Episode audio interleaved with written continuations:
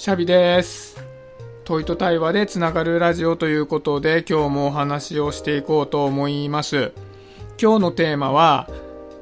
僕の音声配信の流れについて話をしようかなと思ってるんですけど、実は今日僕違う話をしようと思ってたんですね、もともと。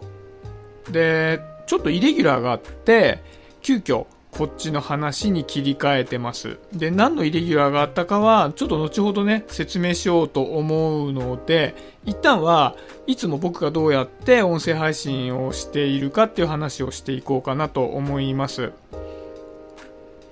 で、僕がここで配信しているのは、僕が日々の生活の中で気づいたことを配信していることが多いんですけど、まず、やっぱり気づくことってそのまましていると忘れちゃうんですよね。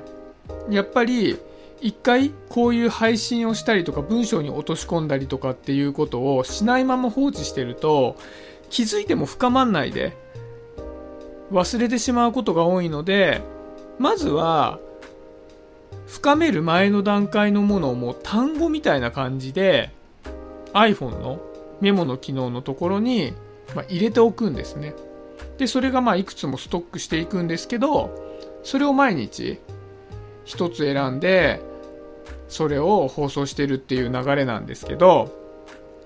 で、まずそのまあ日々の気づきをメモする。で、そこから一つ選ぶっていう形になるじゃないですか。で、僕は実は台本っていう形では作っていなくて、その気づきのメモから一個選んだものをノートのブログに落とすんですよね。まずはブログを作成するんです。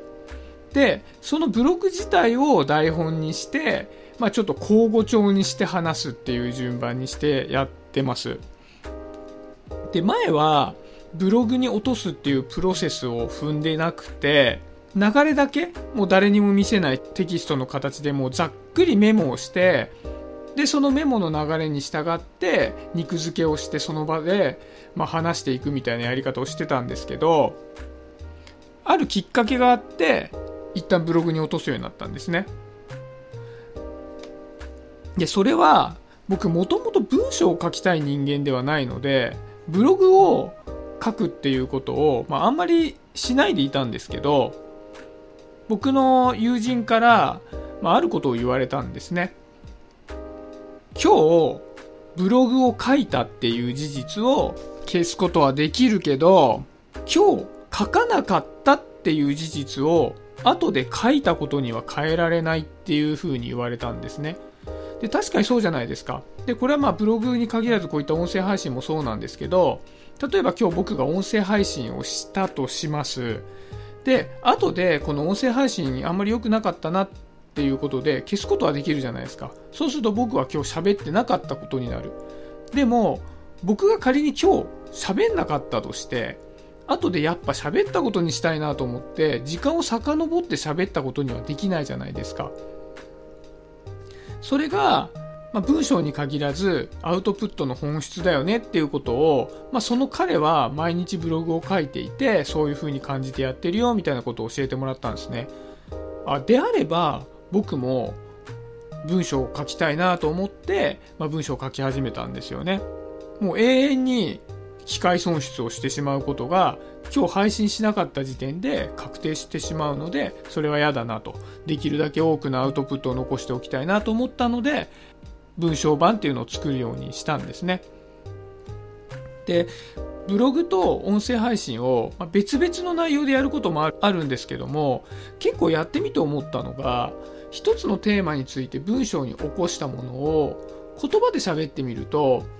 その話の内容が文章向きなのか音声配信向きなのかっていうのが分かったりあとは文章で書くのと言葉で喋るのでは結構雰囲気が変わるなってこともあったりしてなんか違いが分かって面白いなと思ったので、まあ、こういうスタイルでやってるんですよね。でまああとはやっぱりまあブログを書いて話す内容を別に決めてメモをして話すっていうのはちょっとプロセスとしても大変だったので、まあ、今の形で落ち着いているんですけど。でまあちょっと流れをおさらいすると僕は日々の気づきをその都度 iPhone のメモ機能のところに単語とかちょっとしたセンテンスで入れてそれを肉付けする形でブログに落としてノートに投稿してそれを音声配信という形で見ながら喋っているっていうのが基本的なスタイルなんですね。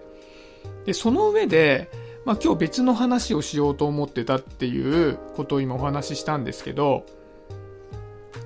今日は実は別のテーマでブログを別にすでに書いていたんですね。でそれをノートの下書きのところにも入った状態になってたんです。でその状態で今日僕さっきまで今度ね演劇の舞台に初めて出ることになってるのでその台本の読み合わせをしてたんですよ。で僕はもう初めての経験なので、まあ、演劇のね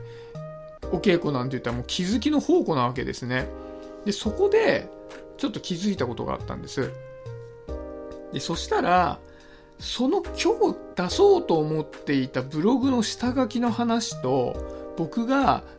本読みで気づいた話のテーマって結構かぶってたんですよ。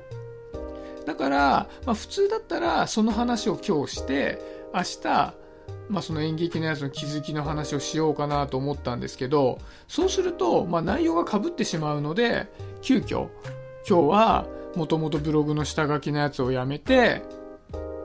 そのネタが被るっていう出来事自体が面白いなと思ったんで、じゃあついでに配信のプロセスの話もしてみようかなっていうことで、まあ、今日はそんな形でお話を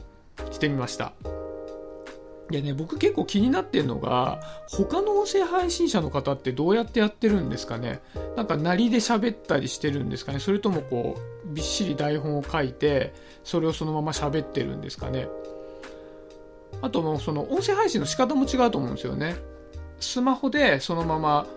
ヒマラヤだと録音できるんで、それを録音してそのまま配信してる人もいれば、